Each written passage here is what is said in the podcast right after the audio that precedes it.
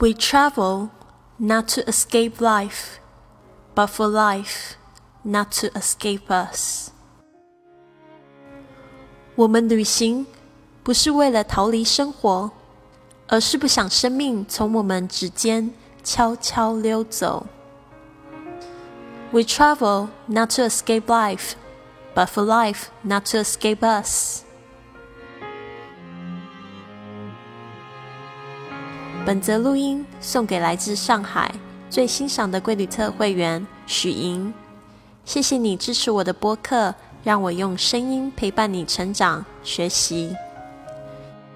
希望你喜欢我为你录制的声音明信片。